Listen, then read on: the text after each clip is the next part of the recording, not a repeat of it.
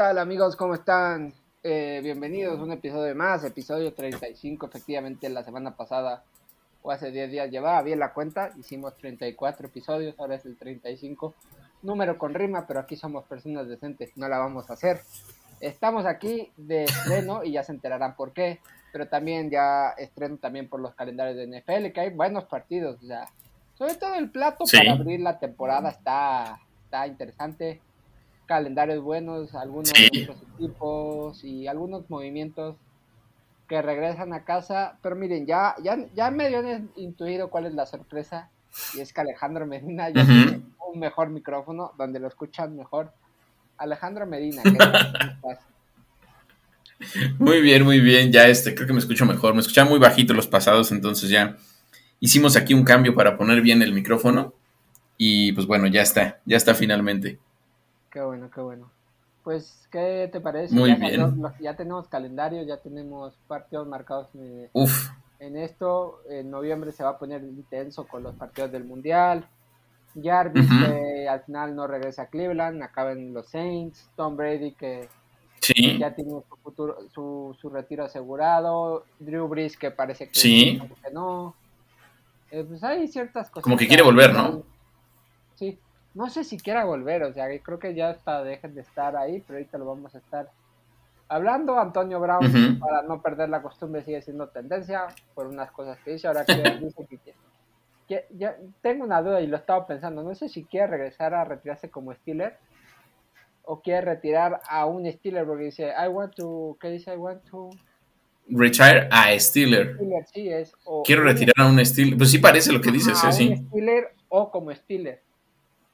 Entonces está, hay que entender porque con Antonio no se sabe. Ahorita estaba, el otro día vi un video que está en, en, en Dubai con Floyd Mayweather, sale con la sale entero vestido de rojo, con, de Supreme, con unas botas para brincar charcos, con una máscara de Venom, bailando en Está loquísimo. Entonces, entonces, está en su línea, Antonio, pero ahí ya estamos, ya estamos, episodio 35. Ya va siendo hora que uh -huh. un invitado, tenemos que hablar con, con Yayo para analizar el draft. Pero sí, con Yayo puede ser. O... Y ya la, en esta ya empieza la temporada de draft, por ahí tú y yo tenemos uno muy pronto y Sí, sí, sí. Ya todo esto, ya, ya cuando ya, una vez el calendario y hecho ya es temporada de draft. Está mucho más activo, ¿no? Sí. Bueno, y también de Sean Watson, que también lo vamos a tocar ahorita, pero si quieres empezamos con el tema de Sean Watson para no soltarlo. Eh, esta semana, y digo esta semana porque estamos grabando el lunes, la semana pasada por temas de chamba, sí. sobre todo mío, no pudimos grabar en tiempo, pero aquí estamos. Esperemos tener lo que es sí. en el martes o el miércoles más tardar y luego uh -huh. al final de semana tengan otro. Deshaun Watson va a recibir sí. a, la, a, la, NFL para la entrevista para ver su caso de abusos y de supuestos actos sexuales cometidos a, a masajistas, aunque tal vez es un tema complicado sí. y, y y todo apunta a que se dará a conocer la sanción a, Antonio Brown y a Deshaun Watson o a ver qué pasa. Uh -huh. Entonces, eh, ¿tú cómo ves el tema? ¿Qué esperas tú como aficionado a los Browns? Porque lo hemos visto ahí que está en Cleveland ya entrenando con el equipo feliz, pero no sé, ¿cómo lo ves tú? Pues pareciera ser que lo que va a suceder esta semana es que finalmente la liga va a reunirse con él, con Watson, para platicar acerca de las acusaciones que tuvo de acoso a lo largo de, del último año, estas 22 eh, demandas que tuvo en el condado de Texas y que finalmente le lo dejaron libre de procesos eh, penales, digámoslo así, pero quedan todavía pendientes algunas demandas civiles. Lo que se sabe hasta ahora es que eh, recibe, recibe a, este, a este grupo de, de especialistas de la liga para platicar. Ellos ya se habrían reunido con algunas de las de las presuntas eh, víctimas que, que, habría tenido para platicar también con ellas. Y también se habría reunido con abogados, con el gran jurado que decidió sobre su, su, no, su no castigo penal y con algunas otras eh, personas más. Y pareciera ser que esta reunión con Watson es ya el final de todo este proceso de, de análisis sobre eh, un posible castigo de parte de la liga eh, y pues bueno, finalmente van a platicar, van a tener este contacto y se va, no sé, decía por ahí Ian Rappaport hoy que en el programa de Pat McAfee que muy probablemente que salga una respuesta de la liga hacia lo que va a ser la siguiente semana. Las siguientes dos semanas debe de salir ya una respuesta sobre qué es lo que va a pasar con, con Watson. Mientras tanto, pues él sigue su, su desarrollo en Cleveland. Ya lo hemos visto eh, relacionándose con los rookies, platicando con, con todos estos nuevos, eh, nuevos Browns que salieron del draft. Eh, algunos muy contentos porque inmediatamente después de la selección lo, los buscó y los llamó, como, como tratando de, de presentarse como, como, líder ya del equipo y todo eso. Eh, también hoy en la mañana se dio a conocer que se va a llevar a toda la ofensiva a un campo de entrenamiento con él a las Bahamas. Entonces, pues bueno, está en este proceso él de integrarse al equipo y de tratar de generar química, pero todavía hace falta pues, ver cuál va a ser finalmente esta solución. ¿Qué se cree que pueda suceder? Que sea un castigo entre seis y ocho partidos, es lo que hasta ahora indica la situación. Pero bueno, al final de cuentas todo, no, no, no, podemos descartar nada por, porque, bueno, sigue el proceso.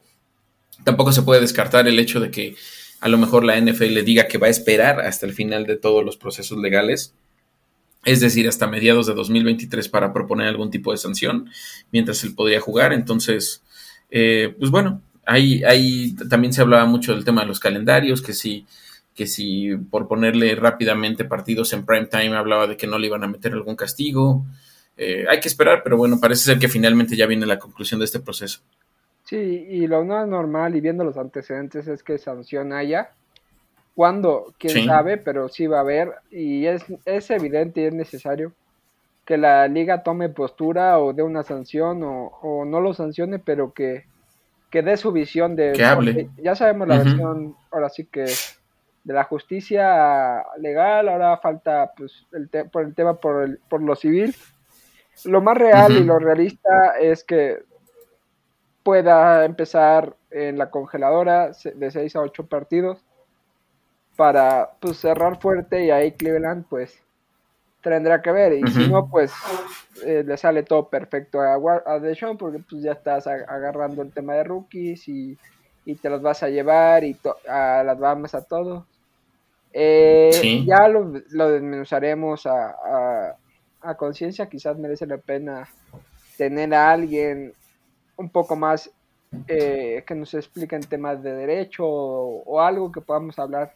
Ya sepamos bien qué va a pasar con este tema, porque a mí en lo personal, y ustedes me han escuchado decirlo aquí, que para mí Deshaun Watson eligió Browns aparte porque pues obviamente le pagaron un buen contrato, pero salvo Miles Garrett, poca gente le puede hacer la competencia en el liderazgo y llamarle la atención como se lo podían haber llamado en Atlanta eh, los, veteranos o los Saints. Entonces, y creo que esto de ya buscar los rookies y de llevárselos a las Bahamas es como hacer una función de liderazgo y que crear un apoyo, que por sí ya tienen la liga, pero crear un apoyo dentro de su equipo porque si tus jugadores están contentos con tu, con tu supuesto core vacuno, pues sabes que puede decir, mira, son seis partidos, echen lo mejor, Jacoby Brissett o Joshua Dobbs van a ser su coreback.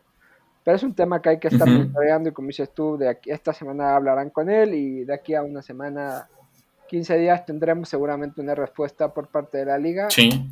Que la verdad no sé por dónde pueda salir. Yo creo que, o sea, mi intuición o lo que he visto es que por opinión pública y por todo cómo se maneja la NFL, estos temas no quieren quedarse como tibios o, echarse la opinión pública encima. Entonces, mis asociaciones es que van a poner una selección de 6 a 8 partidos. Y que yo también si sale algo en 2023 más grave, pues tomarán medidas más graves, pero de, de medida cautelar sí lo van a sancionar. Esa es mi sensación. Pero ahora sí que sí, yo no también, pueda pasar. Sí, yo también espero eso. Sí, yo también es lo que se viene, se, viene hablando mucho, que no iba a entrar en, en, esta lista de excepción del comisionado desde un inicio. Ya ves que el comisionado tiene una lista como de los vetados, ¿no? En la cual ha estado, por ejemplo, Josh Gordon, en su momento tuvo problemas muy graves de drogas, eh, en su momento estuvo en la lista de excepción. Eh, más? Varios jugadores han pasado por ahí por temáticas muy graves. y el comisionado después, ajá, exactamente después de que, después de que sale este, pues no castigo penal para él o, el que libraba la vía penal, descartó que hubiera eh, algún, alguna entrada a la lista de excepción del comisionado. Entonces, pues parecía ser que sí, el tema va por ahí de los seis partidos. eh, o, puede ser menos o puede ser más. La realidad es que sí estamos como muy en duda de toda esta situación porque también la liga no ha expresado comentarios más allá de, del, ok, no va a entrar en la lista, pero pues que sigue, ¿no? Sí. Y ya tendremos tiempo de analizarlo y, meternos a fondo porque es un tema que nos podemos tirar una hora aquí hablando. Y otro tema, cambiando, sobre todo, para no soltar el tema de Cleveland, eh, Jarvis Landry firma como receptor de los New Orleans Saints un año, 13 millones de dólares con tres más de incentivos. Sonaba para Baltimore, sonaba para, para Browns incluso. Finalmente le dan un arma más a James Winston, que pues por lo menos ves los, los wide receivers de New Orleans, que son Michael Thomas, Chris Olave y Jarvis Landry, podrían ser el, el 1 y el 2 y el 3 alternándose, Marquez Callaway, Smith, algo así, eh, regresa a Luisiana como lo hizo Tyron Matthew, que ya lo platicamos. Sí. Un buen movimiento de Jarvis un año para después igual buscar y regresar, no sé, a Miami, a Cleveland o o renovar con Saints un, par de años más, pero es un buen contrato para Jarvis de un año, que le da chance a demostrar que puede ser y ganarse un lugar. Y sabes que me gusta, me gusta mucho, eh, eh, es, es, un personaje que a mí en lo particular me cae muy bien y más allá de, de, lo que pudo haber sido esta triada entre OBJ, Baker y, y Jarvis en cuanto a todo, yo creo que Jarvis Landry fue el personaje que le cambió la cara culturalmente a Cleveland y me encanta la contratación de Saints. Es un líder puro, es un jugador que le puede dar todavía mucho. Si bien ya no tiene esta ultra velocidad que tenía en un inicio, sí es un jugador bastante fuerte que sí recibe el balón, un receptor de slot confiable. Eh, tiene 29 años, pero bueno, ya de pronto, obviamente no tiene esta velocidad que va a tener Olave, por ejemplo, ahí en el equipo. Pero yo creo que sí puede representar un pues un salvavidas dependiendo de la situación de cómo esté Michael Thomas también, porque no sabemos realmente, Michael Thomas no jugó toda la temporada pasada, se habla de que sigue teniendo problemas físicos, no sabemos a, qué grado, eh, y bueno, si, estuviera Michael Thomas completo al 100%, yo creo que ni siquiera hubiera habido esta idea o esta necesidad de, ir por Chris Olave en el draft, ¿no? Pensando en que hubiera habido otras posiciones que pudiera cubrir Saints. Eh, pero van por Chris Olave, eh, ahora van por Jarvis, entonces sí te habla de que hay, dudas quizás también sobre Michael Thomas. Eh, si nos quedamos en, los nombres, es un, es un cuerpo de receptores brutal, la verdad, o sea, es un gran cuerpo de receptores, la verdad, el que tiene Saints. adolecen un poco, no sabemos qué tipo de James Winston es el que nos vamos a topar este año en la liga, si el, el de los primeros años, el de los últimos años o el promedio el que es capaz de meterle 30 puntos a Green Bay o, perder nada más con tres contra Panteras. Entonces, e, e, ese yo creo que es la parte que más nos genera dudas a todos. Pero, pero me gusta la contratación de Jarvis. ¿eh? Yo creo que es un personaje bien interesante. Regresa a casa, va a estar cómodo en Luisiana. Eh, él es de LSU, obviamente, nacido y crecido en esa zona. Entonces, muy, muy buena contratación, la verdad, desde mi perspectiva para Saints. Eh, creo que está en el clavo. El tema de Michael Thomas es algo que Kansen lleva por lo menos año y medio arrastrándolo por lesiones. El año pasado no jugó, creo que todavía no ha renovado contrato, decía que podía salir.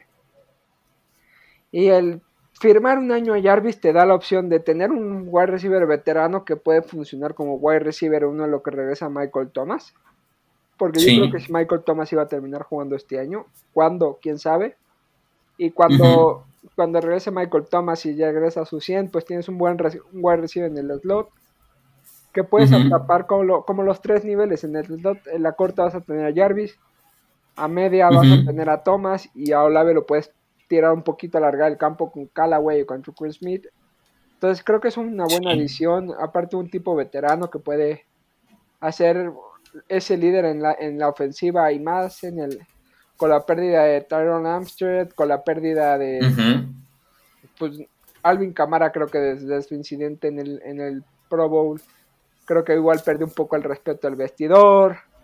Eh, Jamie Winston sí es líder, pero creo que les falta ese tipo. Y en defensa, pues obviamente con la adición de Tyron Matthew y, de Mario Davis y Cameron Jordan y, y Marcus May tienen una muy buena defensa, más Marcus Davenport y tienen todos estos ahí muy bien, a mí me gusta lo que es eh, Y hablando de James Winston, James Winston es un tipo que pues, creo que va a tener un buen papel. Es un coreback que para el equipo le va a venir bien porque no, no tiene miedo a lanzar el balón y lo hemos visto que era como, acabó como... No, no, no, para nada. En, la misma, en una temporada con Tampa acabó con la misma cantidad de touchdowns que de intercepciones, entonces es un tipo que no le da miedo lanzar el balón y tener eso, entonces ahí va a estar, entonces vamos a ver qué hace este año Jarvis con un año de contrato y, y el año que viene pues, por estas fechas pues, también estaremos hablando de, de nuevo de Jarvis, ya sea, no sé, otro contrato o otro equipo. No creo que se retire, pero pues igual también pues dice, ¿sabes qué? Ya hasta aquí. Hasta aquí. no sé. Y para no soltar el tema de New Orleans eh, y, regresa al tema de Drew Brees, Drew Brees recientemente salió en sus redes sociales a decir que no sabe qué va a pasar en su futuro, si va a ser comentarista, si va a jugar, si va a jugar golf, si va a jugar eh, lo que sea, o sea, eh, que lo dejen en paz. En definitiva, yo creo que, y me van a matar y todo, yo creo que eh, Drew Brees va por, no es por así de, no creo que vaya a ser un Tom Brady o vaya a regresar a jugar. Lo que creo que ese mensaje es así como, déjenme en paz, ya voy a denunciar yo mi decisión, porque con el contrato de Brady en televisión, que ahorita hablaremos, y todo eso es como que Drew ha estado ahí, entonces creo que el mensaje es, déjenme mi vida privada ya se enterarán y pues casi casi que todavía no sé ni lo que voy a decir. Se abre la puerta a un supuesto regreso, pero no creo que le que regrese, o sea, tras un año un paro a su edad, o sea, ya que tiene cerca de los 40, creo que ya es muy difícil que regrese, o sea, eso hay que descartarlo aunque mucha gente se haya ilusionado. Hablan de que sea asistente head coach, yo lo que lo veo es en la tele otra vez, o sea, nada más es... Sí. Déjenme descansar, dejen mi vida privada. Todavía quedan cuatro meses para que empiece la temporada. Eh, no sé, ¿cómo lo ves? Fíjate que yo, yo lo que pienso en ese sentido sobre Drew Brees es que hay demasiada expectativa después de este eh, semi-retiro y semi-regreso de Tom Brady y sobre todo eh, pensando en justo lo que platicábamos ahorita, la, todas las armas que, que tiene realmente Saints o sea, yo creo que Saints fuera de, o sea, quitando a James Winston, es un equipazo. O sea, la defensa que tiene, lo que habíamos hablado con, con, con Tyron Matthew ahora ahí atrás, con Marshawn Latimore también apoyando. Eh, es, un equipo bien interesante que tiene muchas, muchas chances. El cuerpo de receptores ahora es, luce bien, inclusive, inclusive no estando eh, Michael Thomas, yo creo que luce muy bien con, con, Jarvis y con Chris Olave, Alvin Camara, la línea con Trevor Penning ahora se, ve mucho más eh, fortalecida, sobre todo por la velocidad que va a tener él como jugador. Eh, es un equipo muy fuerte Saints y estas dudas que hay sobre James Winston hacen que precisamente la gente trate como de voltear a ver si Drew Brees va a intentar regresar, si va a hacer algo, porque realmente más allá de las participaciones que tuvo en televisión, fue un año discreto para él en general en muchas cosas y yo creo que lo que va por ahí también es, eh, yo también lo veo más en la televisión, no lo veo regresando, pero sí lo veo tomando ya un, peso, un, peso mucho más importante, ¿no? Quizás siendo eh, una figura tipo Tony Romo en la televisión ya, que está en todos los partidos analizando, metido, todo eso, y pues quizás buscando también el, el símil del contrato de, de, Brady en Fox, pero ahora buscándolo en, no sé, se habla mucho de esta incursión de Amazon como, como cadena a a los partidos a partir de los, y creo que va a tener Amazon en exclusiva los jueves, ¿no? En algunos casos.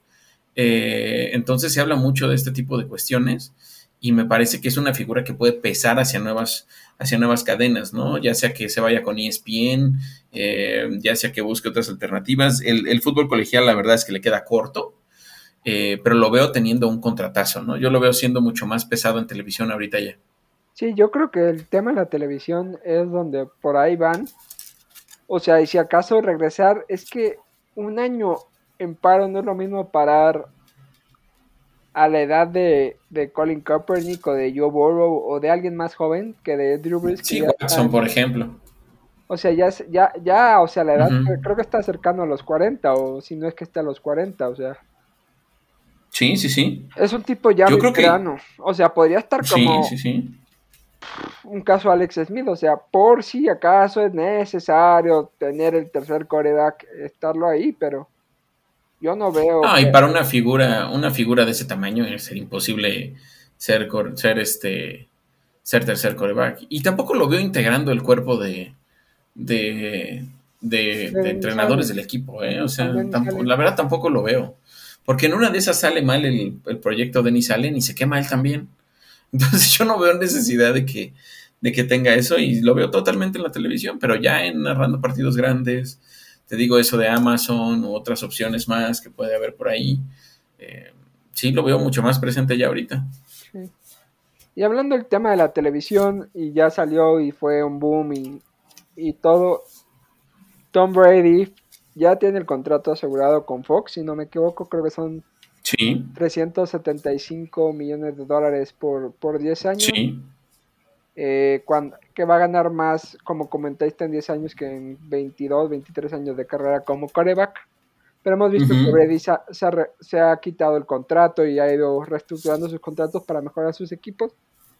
Eh, o sea, e, es, normal que Tom Brady terminara en, la televisión. O sea, es un tipo que, que levantaba la mano y la televisión que quisiera, lo, el, donde él quisiera estar, eh, lo iban a llamar, iba a estar ahí.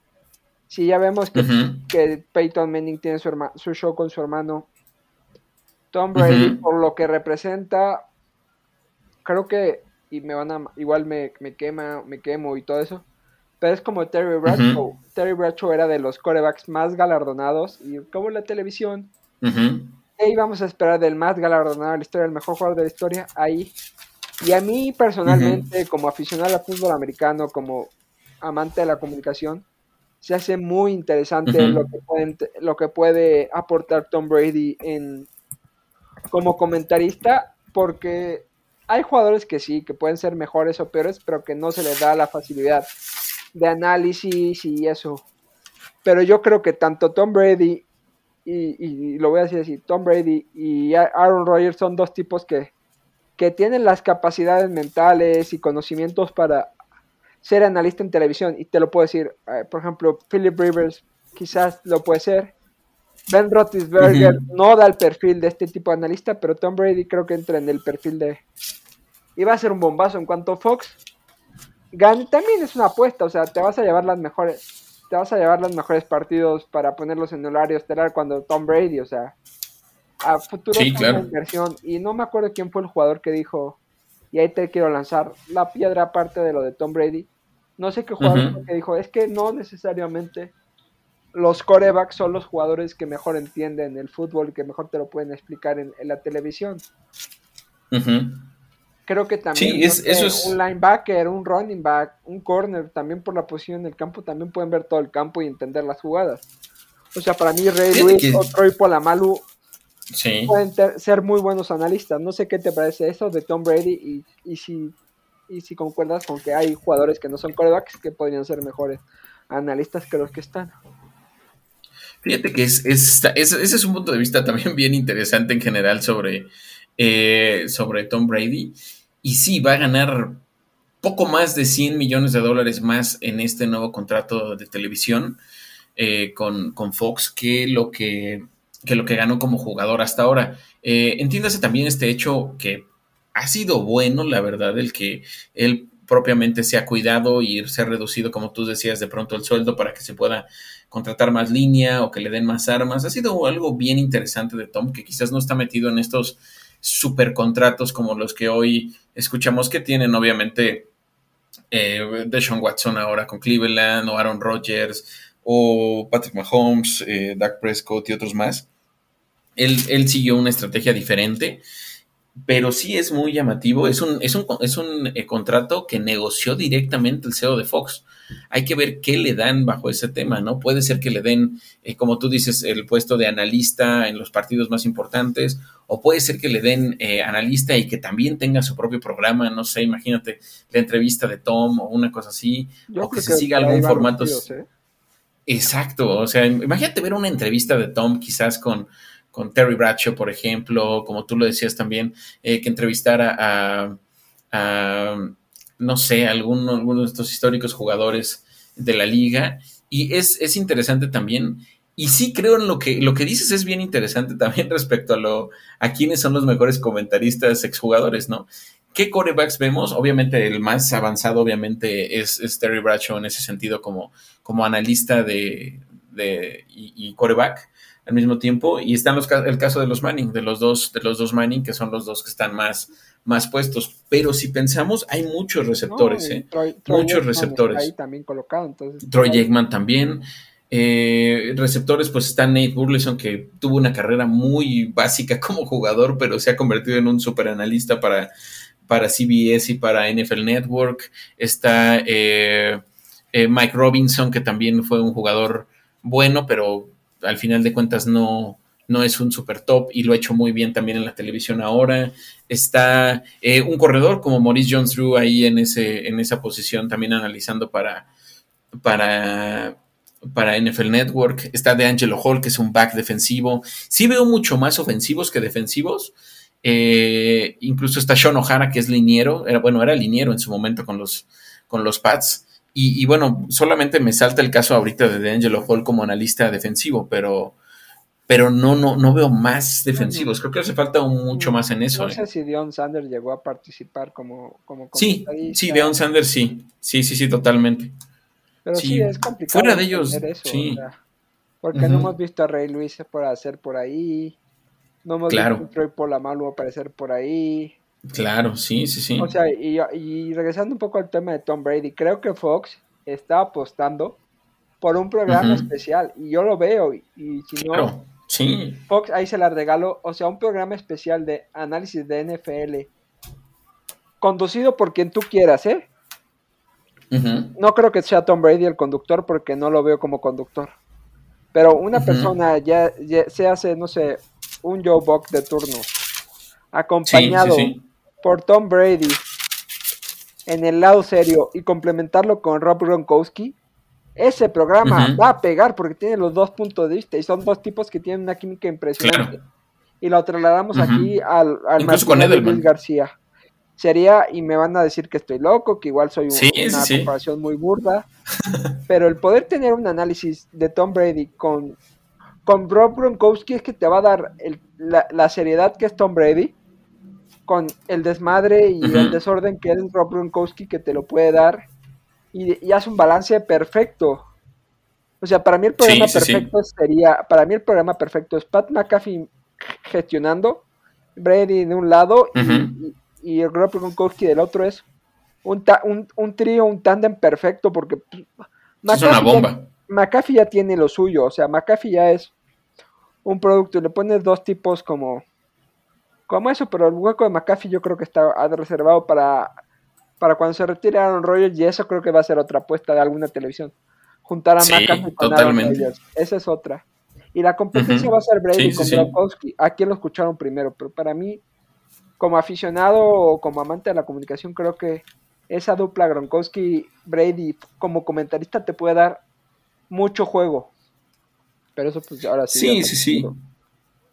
Incluso sabes que, incluso hasta si quisieran ser más arriesgados, y ahora que vivimos en la era de las plataformas con, con, Netflix, con eh, Fox lanzando su propio sistema, con Disney, con todas estas cadenas teniendo estos, estas esta batalla por, por el quién hace el mejor contenido, pues no sé, imagínate a Tom Brady entrevistando a los mejores íconos del deporte mundial, ¿no? O sea, si quisieran hacer algo así, hasta, hasta por ahí que habría, ¿no? Imagínate a, no sé, voy a decir igual una, una tontería, pero Tom Brady platicando con, con Michael Jordan, que lo acabamos de ver. O con Mike, ajá, imagínate los dos, a Michael Jordan, imagínate a Tom Brady sentado con Luis Hamilton, por ejemplo, platicando, con, o, no sé, con alguna otra figura importante, con, Messi o con Cristiano.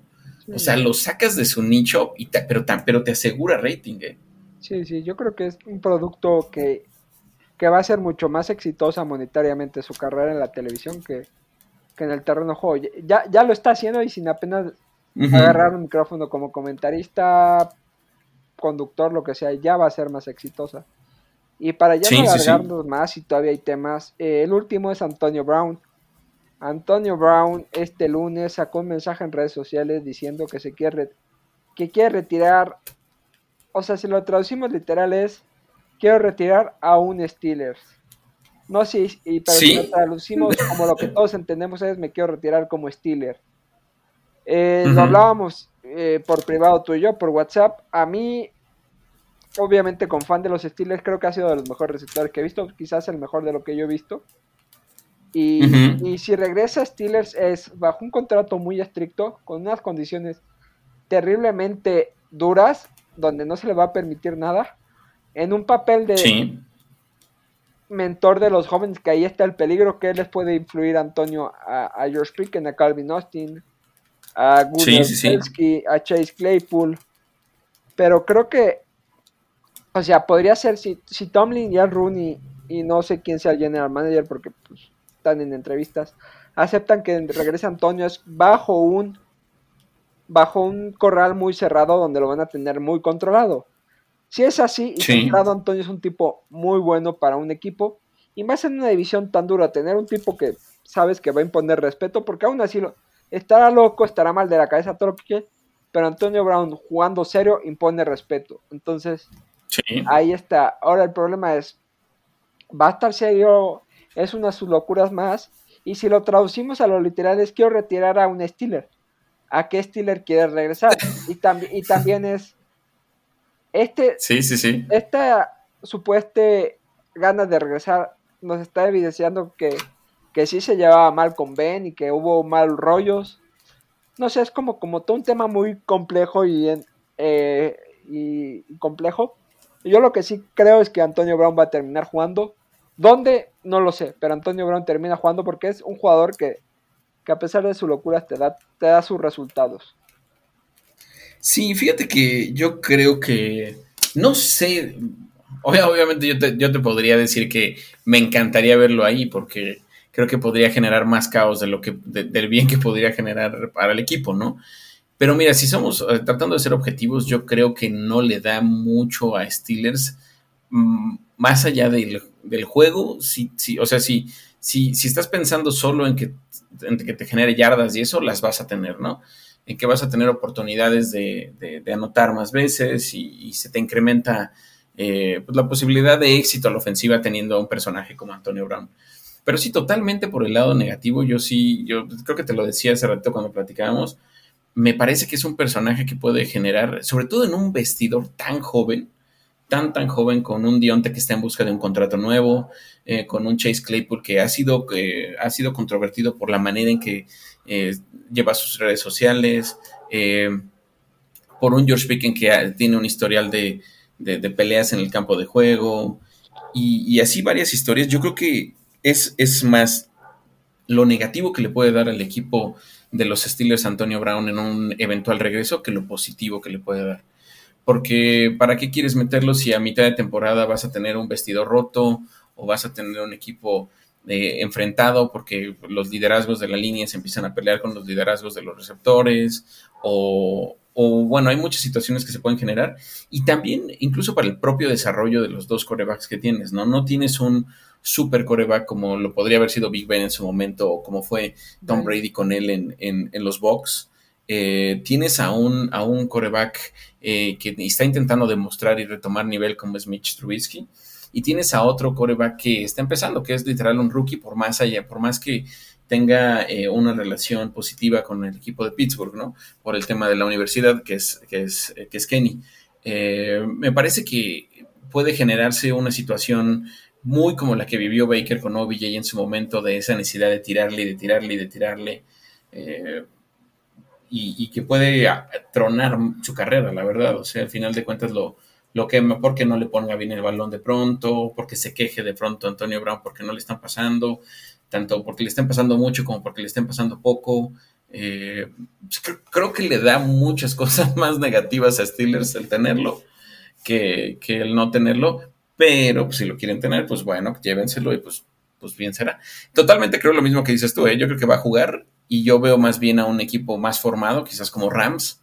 Eh, hay como posibilidad, incluso yo no descartaría Ravens, ¿eh? porque ahí hay muchos liderazgos que lo pueden mantener a raya. Este, y están buscando, y están buscando ahí un, wide receiver. Pero yo lo veo en un equipo más armado. O sea, la verdad sí lo veo en un equipo armado donde se le puedan, donde, donde alguien más se le puede imponer. Yo lo veo por ahí. Yo en ese tema y coincido que es un, puede ser un peligro, una bomba de relojería en el vestidor de Steelers. Si finalmente Antonio en 3, 4 días Rooney levanta el teléfono y dice, a ver Antonio, vamos a hablar serio. ¿Quieres regresar a jugar con nosotros? Y Antonio Brown dice, sí. Steelers se va a sentar a hablar con él. O sea, Steelers sí lo, sí lo va a hablar, sí lo va a ir a buscar. Porque al fin y al cabo es donde mejor jugó. Eh, el entrenador que mejor lo supo mantener hasta el final por esas broncas fue Mike Tomlin. Y como digo, si, lo, si se acercan y empiezan a hablar con él es bajo unas condiciones muy extremas. Y ahí es que hay que ver el ego de Antonio, se acepta, oye, pues mira, está bien, acepto, pero estas van a ser las reglas de juego, tu papá va a hacer este y esto, o sea, como dices tú, para generar yardas o para, como quieras, quieras tú, generar humo. Tiras a Antonio Brown a un lado y le, pones ahí pegadito a Chase Claypool y sabes que vas a tener tres jugadores mínimos de ese lado, de la secundaria. Y, y, Pickens y Deontay Johnson lo vas a tener por el otro lado.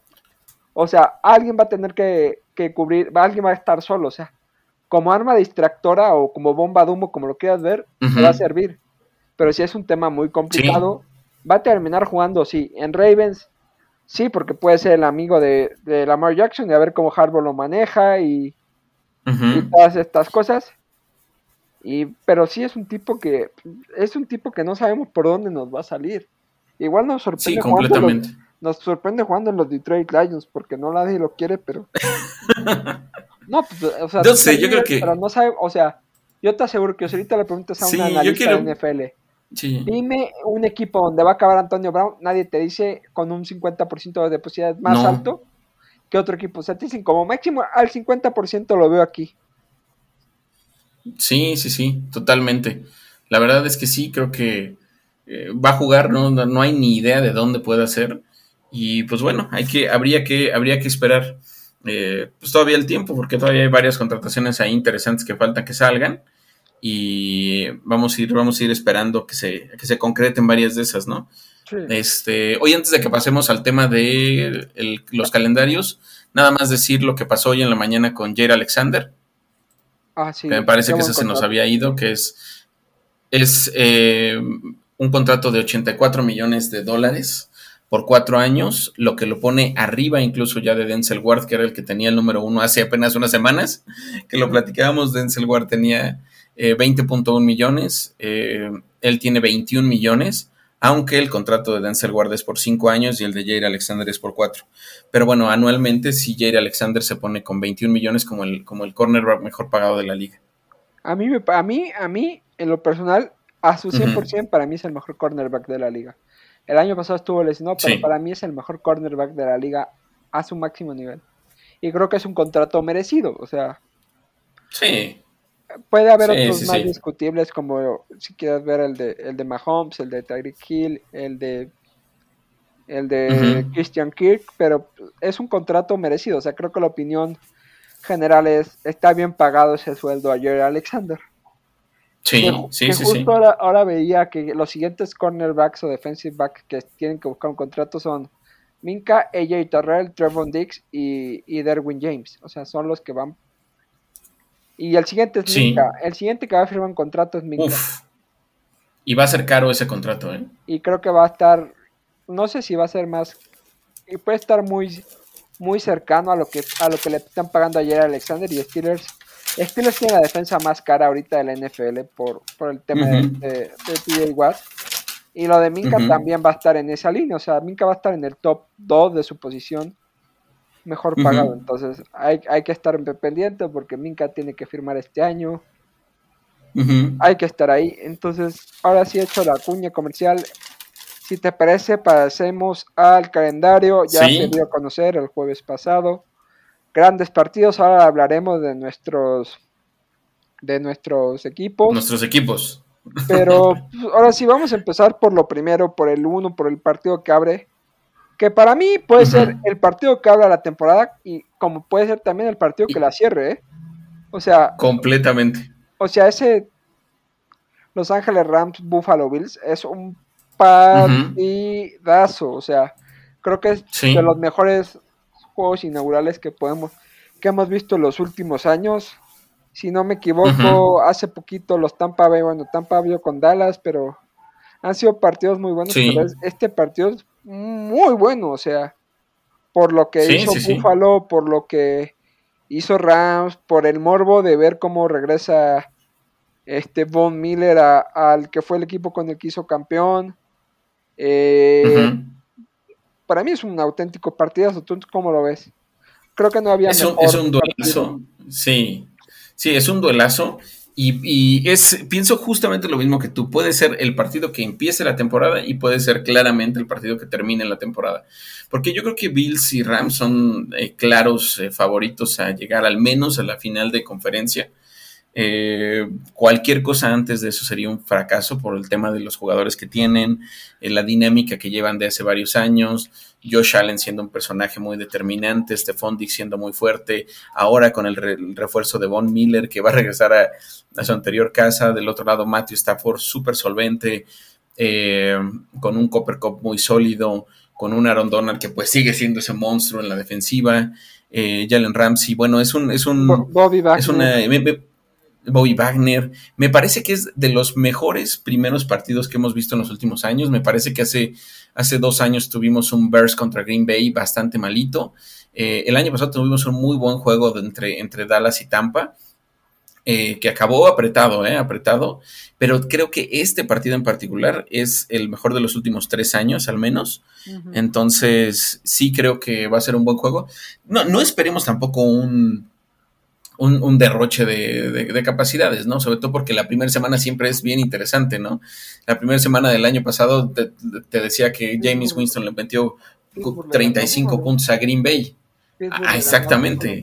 Pittsburgh le ganó a Buffalo. La primera semana siempre es bien controvertida y no te muestra lo que sucede, pero bueno, en el papel al menos es un juegazo este de semana 1, ¿no? y, y, sí, sí, sí, sí. decir que, o sea, ahorita lo estamos diciendo a 16 de mayo, que puede ser final de Super Bowl y son favoritos en sus divisiones. Sin lesiones, obviamente se lesiona a Rondón, se lesiona todas estas cosas.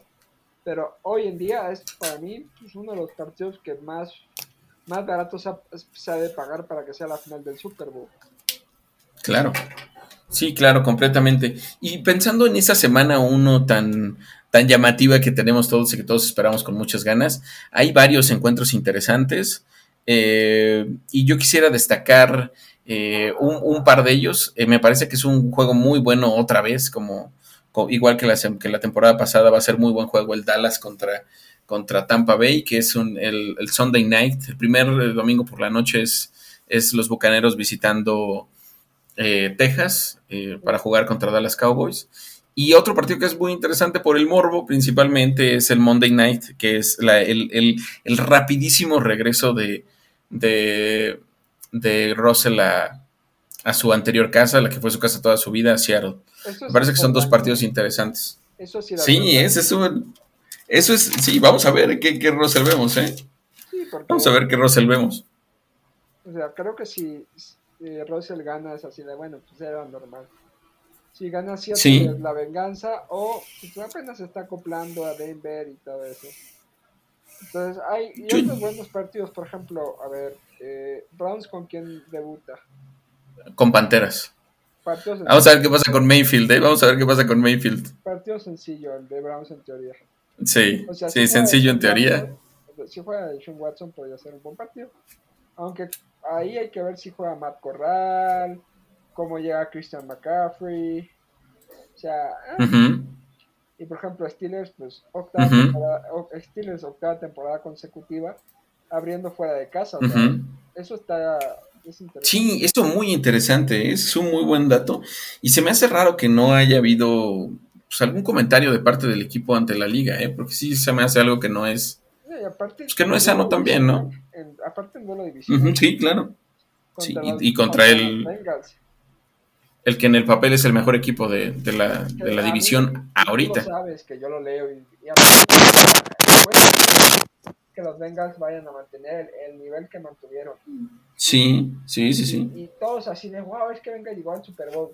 O sea, Bengals estuvo a nada, digo a nada. De no llegar. No, a nada de ser segundo en la división y ser Pittsburgh el primero. O sea, hubo un momento Sí, que sí, sí. estuvo a nada, o sea, creo que fue ese partido con, no sé si fue con Cleveland que le terminan ganando. O sea, pero Ujú. sea, Bengals no ganó tan holgada la división como se hace pensar. Y Sí, creo sí, que, sí. O sea, es un muy buen equipo, se reforzó muy bien. Pero creo que hay mucho hype en esto. Pero pues, va a ser un partido eh, fascinante ver a Steelers. Como debutar, quién vaya a debutar en el coreback que no sabemos, como la defensa, o sea, a estar Sí, a- a ver.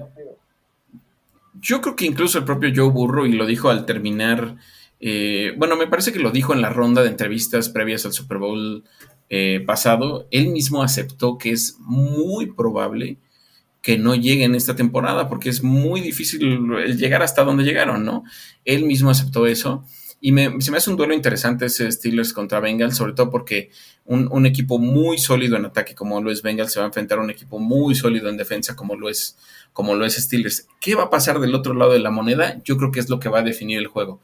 Si se va a poder imponer la ofensiva de Steelers a la, a la, a la defensiva de Bengals o si va a pasar al revés. Si la defensiva de Bengals le va a pasar por encima a la, a la ofensiva de Pittsburgh, eso va a definir el juego. Más allá de, de lo espectacular que es la defensa de, de los acereros o lo, o, lo, o lo poderosa que es la, la capacidad de, de, lanzar pases de Joe Burrow y compañía.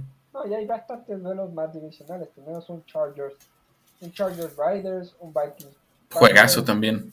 Un Chargers Packers, un Falcon Saints, un Texans uh -huh. Colts, sí. un Dolphins Patriots. O sí, sea, sí, sí. Son duelos divisionales que llegan fuerte. Bueno, la, bueno, vamos a repasar la semana 1. Después del de Rams, sí. eh, Eagles, Rams Bills, luego viene a las 12 pues Lions Eagles, que bueno, va a estar ahí. Sí. Un Bears San Francisco, el de Pittsburgh ya lo dijimos. Dolphins Pats, Panteras Browns, uh -huh. ya lo dijimos. Texans Colts. Uh -huh. Washington Jacksonville, quizás es el más flojito. Falcons sí. Saints. Ese Jet Raven puede estar muy divertido. Ver estos Jets el, contra unos Ravens que también van a ser renovados. El super hype, ¿no? Sí, no, y los Ravens que vienen de una temporada donde se lesionó mucha gente. Con un gran Jets, draft, Jets, yo creo. Sí, yo, yo creo que Jets es el equipo que llega con más hype en este momento a la temporada. La verdad. O sea, ese, lo, lo, lo, sé por experiencia, porque siempre Cleveland llegaba con ese, con ese papel como el del, del, equipo más fuerte, pero, pero Jets se le ven cosas muy interesantes. Eh, pero bueno, del otro lado va a estar un, un, equipo muy sólido como el Ravens. Sí, que también recupera pues a, a J.K. Dobbins, tiene que recuperar a, a Marcus Peters, Marcus Williams, uh -huh. Kyle Hamilton, Tyler Linderbaum. Sí. Eh, y después tenemos un Titans Giants, un Arizona Kansas City Chiefs que está bueno. Y el sí. Cowboys Buccaneers y el Seahawks Broncos. Esos son los partidos de la 1 ahora sí. vamos a ver qué otros partidos interesantes tenemos. Tenemos también un partido que va a haber en la semana 3 un Tom Brady uh -huh. A ver cómo lo vamos a disfrutar. Muy buen juego eh. que puede ser que puede ser el último eh. Sobre todo por Brady. Uh -huh. Es que la semana 4 sí. Brady recibe a Mahomes. O sea, sí, o sea, sí, sí, sí. Creo que como empieza Tampa es un calendario duro. O sea, Dallas, en sí. la semana 2 no sé quién a quién tengan. En la semana 3 tienen a Green Bay. Y en la semana 4 uh -huh. tienen a, a, Kansas, ¿eh? Sí. Y sí, sí, sí. En la y semana 6 tenemos un Buffalo Kansas. Enorme ese partido, ¿eh? Y Enorme ese partido. no sé qué otro partido quiero. Pues hay, hay varios llamativos, ¿no? Por ejemplo, eh, sobre todo en la AFC West, que es una de las divisiones más fuertes ahorita por todos los movimientos que hubo, me llama mucho la atención eh, los, lo que van a ser los juegos divisionales de Riders, eh, de, de, los Chiefs, de los Broncos, que van a ser partidos muy, muy duros, ¿no? Yo creo que en sí enfrentarse entre ellos eh, varias veces en la temporada va a ser muy duro. Y pues me gustan, me gustan varios partidos, ¿no? Ahí vamos a ver qué pasa con Devante, con los Raiders, por ejemplo, también ahí. Eh, hay, hay varias incógnitas en ese sentido. Y lo que hemos dicho siempre, ¿no? El tema de las lesiones puede cambiar mucho el panorama de que vemos siempre al iniciar la temporada y puede hacer que, pues, que pensemos que pensemos cosas que en el final de cuentas no, no acaban sucediendo por la misma situación. Sí, claro. Y por ejemplo, vamos a los partidos del jueves. Obviamente abrimos con el Bill Rams. En semana 2, un buen partido. Chargers Chiefs, muy buen partido. En semana 3, Steelers Browns. Pronto nos vemos. En semana 4, Dolphins Bengals. Buen partido también. En semana 5, Colts Broncos. Muy buen partido también puede ser ese. ¿eh? Ya en la semana 6, un Washington Bears. Eh, eh. ese creo que es el creo que es, creo que es el más endeble, ¿no? De los que has mencionado ahorita. En la semana 7, New Orleans Cardinals. Puede ser muy buen partido a esa hora. En la 8 es Ravens, Ravens Tampa Bay Buccaneers. Muy buen partido. En la 9, Eagles Texans. En la 10, Falcons Panthers. En la 11, Titans Packers. En la 12, Patriots Vikings. En la 13, Bills Patriots. En la 14, Raiders Rams. En la 15, sí. 49ers Seattle. En la 16, Jaguar Jets, que puede ser un partido muy sopífero. Un Jaguar Jets semana 16, los dos en jugar Sí. Y la 17, a, eh, a menos que Jets, a menos que Jets eh, cumpliera con lo que se ve en el papel. Y los domingos, pues Buccaneers Cowboys, Bears Panthers, 49ers Bien. Bien. Brady Mahomes el domingo por la noche. Es padrísimo ese juego, ¿eh? Luego Bengals Ravens un domingo por la noche. Cowboys Eagles un domingo por la noche. En la 6, en la 7 Steelers visitando Miami, que ahí estoy viendo si podemos lanzarnos. Eh, Está padre, ¿eh? Green Bay contra Bills. Luego sí. contra Chiefs en la 9, puede estar interesante. Chargers, eh, 49ers. En la 11 otra vez Steelers contra Bengals. Packers, Eagles, Colts, Cowboys, Chiefs, Broncos. Patriots, sí. Raiders, Buccaneers, Cardinals y Rams, Chargers. Esos son como los de Sí. Pero sí, no hay... si quieres, dime. Y pensar cuáles son los calendarios más complicados, ¿no? Me parece que el más complicado hasta ahora, por lo que se ve, es el de Rams. De entrada, por la división tan difícil que tienen y por, por esta situación. Está por ahí también el de Bills como uno de los más difíciles. Eh, durísimo, durísimo.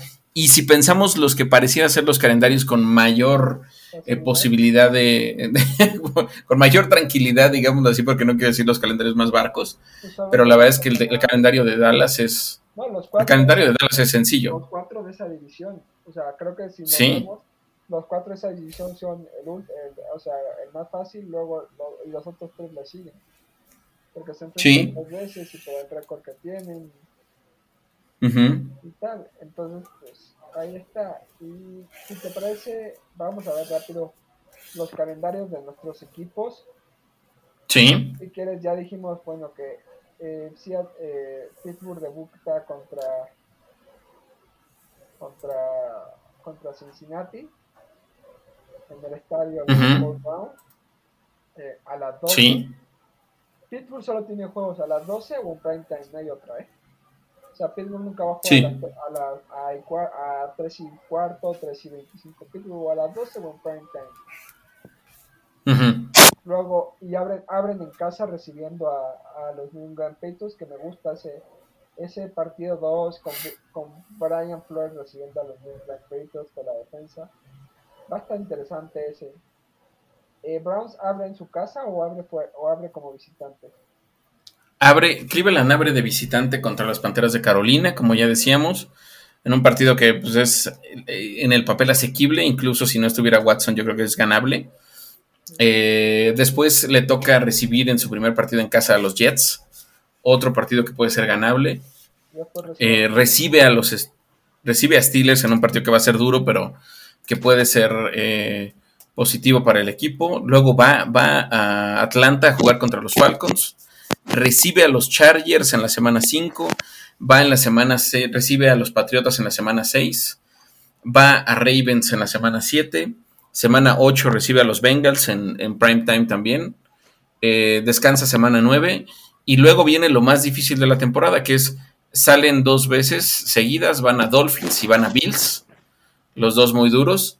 Luego reciben en casa a los Bucaneros. Esa me parece que es la parte más compleja del calendario para Cleveland.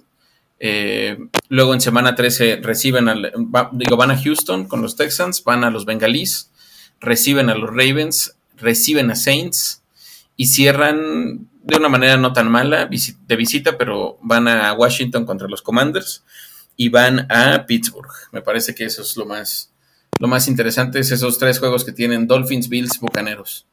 Sí, aquí pues ya decimos, abren con Cincinnati, eh, luego eh, debutan en su casa contra los Pats, luego van a Cleveland, regresan al, al Heinz Field y juegan con los Jets, visitan Buffalo, reciben a Tampa, van a Miami, van, a, van a Filadelfia, descansan, reciben a los Saints, reciben a los Bengals, van a Indianapolis, van a Atlanta, reciben a Baltimore, van a Carolina, reciben a los Raiders, van a Baltimore y reciben a Cleveland.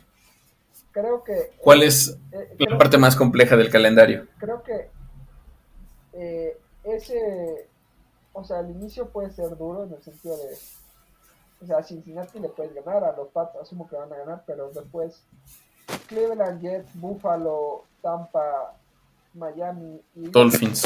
Es duro eso, y después ya Saints, venga, Saints, Cincinnati, Indianapolis, Atlanta, o sea, creo que no cierran tan fuerte como el año pasado, que el año pasado cerraron muy fuerte, pero los tres últimos partidos, Las Vegas, Baltimore, Cleveland, a nivel de conferencia se van a jugar muchísimo. Sí, yo creo que eso, eso que dices justo de estos partidos que vamos a jugar contra la, la, división de los, de los Bills y de los Dolphins, esos son partidos que van a definir mucho. Tú también tienes el, o sea, Steelers también tiene el mismo, el mismo streak de partidos complicados que Cleveland. Tiene a Bills, tiene a Bucaneros y tiene a Dolphins seguidos, igual que Cleveland en su, en su calendario. Entonces, digo, nada es que Cleveland lo tiene por ahí de la 9 o 10, Bills lo tiene, digo, Steelers lo tiene a partir de la semana 5. Entonces, son, esos van a ser duelos que van a determinar mucho, ¿eh? la 4. Jets, ajá. No, la 5, 5, 6 y 7. La 8 Filadelfia y la 9 descansas y después recibes a, a los Saints. Entonces, sí. Es interesante lo de los calendarios. Así a, primera vista, yo intentando ser lo más objetivo posible. El partido contra Cincinnati inaugural se puede ganar porque vienen como todavía muy, muy despistados y ahí puede pasar. Viéndolo muy, muy, muy esto, o sea, creo que de los tres primeros partidos, contando con que no juega de Sean Watson, ¿eh? contando con la atención de Sean Watson, Creo que los cuatro partidos sí se pueden ir 3-1, perdiendo solo con Cincinnati. O sea, Pats creo que se pueden ganar, Cleveland sin, sin, sin Watson sí le pueden ganar y a los dos también. Después Tampa y Bills me sorprendería que ganen alguno. A en el Hard Rock sí le pueden ganar. Filadelfia, depende cómo se desempeñe Filadelfia el de, el de, el de Cincinnati, el de los Saints también, Cincinnati también. O sea, yo sí, siendo tenista, sí los veo como un. O sea, a principio yo decía que como un 11-5, pero ya me voy muy arriba, o 11 qué. ¿Cuántos partidos son? Uh -huh. 18. 17, ajá, 17 semanas efectivas. Yo sí los veo a Mike Tomlin manteniendo el récord positivo. Por lo que vi en el draft, por, por lo que puedo llegar a entender, o sea, yo creo que, sobre todo los de Cincinnati, Steelers quiere quitarse porque el año pasado sí le ganaron. Sí, Cincinnati sí le ganó esos partidos y, con ganarle uno a Cincinnati se ponían primeros. Entonces, así está. Creo que Steelers, y luego lo platicaremos en otro programa, eh, creo que Steelers está, lo están haciendo al menos porque pues, obviamente el peso de Roethlisberger. Y a mí no me importa, o sea, tú sabes cómo soy, yo disfruto, o sea, si nos quieren dar el papel de underdogs, pero creo que Steelers puede sorprender a más de uno y no es porque sea fan de los Steelers, pero o sea, no es un equipo que esté en reconstrucción. Y partamos de la base que siguen teniendo Mike Tomlin. Mike Tomlin no ha tenido una temporada perdedora en su temporada, o sea, nunca. O sea, y el, el cuerpo de entrenadores que habló, armó con Brian Flores es bueno, la defensa que armó es buena, o sea, las dudas quizás están en la ofensiva, pero si la ofensiva puede ser un poquito más dinámica de lo que vimos el año pasado, ahí está. Entonces, yo sí soy optimista con los Steelers, imagino que tú también serás optimista. Con tus yo te voy a preguntar dos escenarios. ¿Qué récord ves con Deshaun Watson sancionado los primeros 6 a 8 partidos? ¿Y qué récord ves sin que Deshaun Watson sea sancionado? Es que fíjate que creo que el calendario es bastante amistoso con Cleveland, ¿eh? Incluso bajo un contexto en el cual Deshaun Watson estuviera sancionado, vamos a decir, los primeros seis juegos, yo creo que Cleveland debe de poderle ganar a Panteras, a Jets y a Falcons, al menos de los primeros seis. Eh, por ahí competirle muy bien a Patriotas, que yo a Patriotas no lo siento tan fuerte este año. Eh, vamos a ver qué, con qué con qué nos salen, ¿no? Es un, un, este, una navaja suiza y Bill Belichick con todo lo que puede hacer. Pero yo, yo, no, yo no veo tan difíciles esos primeros seis juegos de Cleveland. Eh, creo, creo, que entre Panteras, Jets, Steelers, Falcons, Chargers y Patriots puede salir Cleveland con un muy positivo, sería un 3-3, digámoslo así. Eh, un 3-3 e incluso estar en un, en un, en un 4-2 dependiendo de la situación, ¿eh? porque yo creo que es ganable Panteras, yo creo que se le puede ganar a Jets porque más allá del hype es un equipo que, que es muy joven todavía y que pues, va a tener que sobrevivir a toda la, toda la expectativa que se ha generado sobre ellos. Eh, y el duelo divisional siempre es un volado. Es un volado.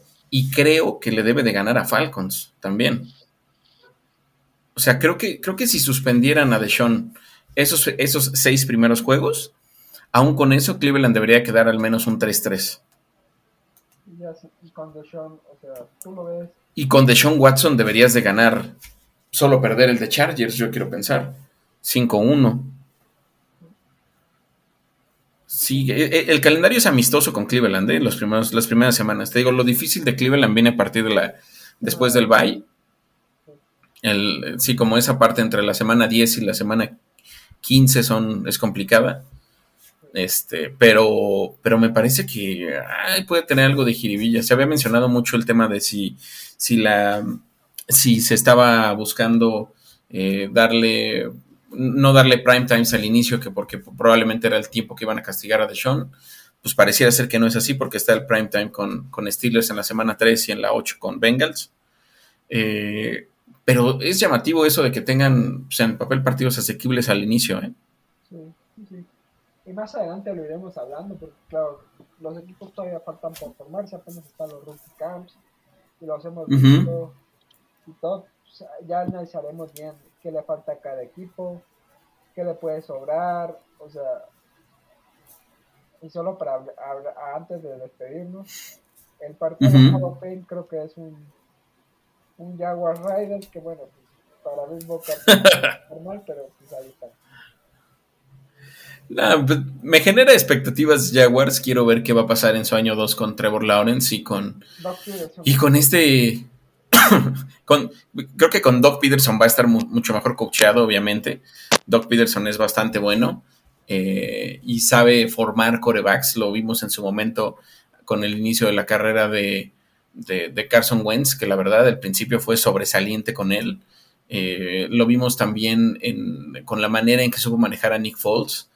Eh, me, parece que es, me parece que es un buen entrenador de corebacks, Doc Peterson.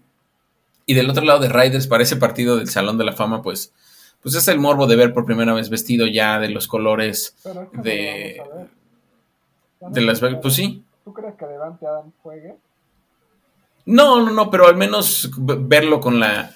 O sea, quizás no juegan, pero sí salen pues vestidos, ¿no? Igual no traen, como dicen, no traen los shoulders ni nada de eso, pero pero pero sale con el color con el de color negro, ¿no? Por decirlo así ver este por ahí todo este rollo que generó la contratación de Christian Kirk. Tener esas como ideas es interesante, ¿eh? la verdad. Sí, es, es, un partido de morbo. Pues eh, eh, no sé si se nos olvida algo, estamos llegando ya al final de este episodio 35, un episodio corto para lo que podemos hacer, ahora cuatro minutos. No sé, Alejandro, si tengas algo más que añadir. No, yo creo que por hoy estamos, por hoy estamos completos. Eh, pasamos de esta etapa de la, de la, pretemporada en la cual teníamos un hitazo de noticias cada semana con muchísimas cosas, vamos a llegar a un momento en el cual se va a ir empezando a, a generar cada vez más, menos información, porque eh, van a estar ya la mayoría de los, de los agentes libres importantes contratados, a pesar de que todavía hay algunos ahí que, que, que están en el aire. Eh, desafortunadamente va a llegar también la, parte de la pretemporada en la cual vamos a empezar a hablar de lesiones, porque siempre sucede que algún jugador, ojalá, que no pase en ningún equipo, pero, pero siempre pasa el que, el que haya roturas de tendón, de ACL y muchas cosas más. Pero, pero bueno, ya iremos analizando equipos. Yo creo que va a ser un buen momento para analizar eh, divisiones, equipos que nos gustan, los que no nos gustan y eso. Pues sí, estaremos ahí contentos. O sea, creo que no lo dijimos al principio del programa y eso fue un error. Eh, nos pueden seguir en arroba cuarta guion bajo down. Eh, sí. Diego Ramírez 91 y a ti Alejandro. Estamos como arroba, arroba cohete medina. Sí, cierto, se nos fue eso al inicio, pero fue, fue una, semana que no pudimos grabar por muchas cuestiones y, ya se nos olvidó eso, ¿eh? Sí, sí, pero aquí ya estamos, entonces. Súper. Pues muy bien. nos escuchamos, pues, eh, la, semana, porque creo que nos va a tocar doble episodio esta semana. Estamos grabando. Vamos, a ver. Y supongo que para el sábado. Sábado, viernes. Podremos grabar otra vez. Con lo que nos deje esta Muy bien. Hasta luego. Exacto. Chao, chao.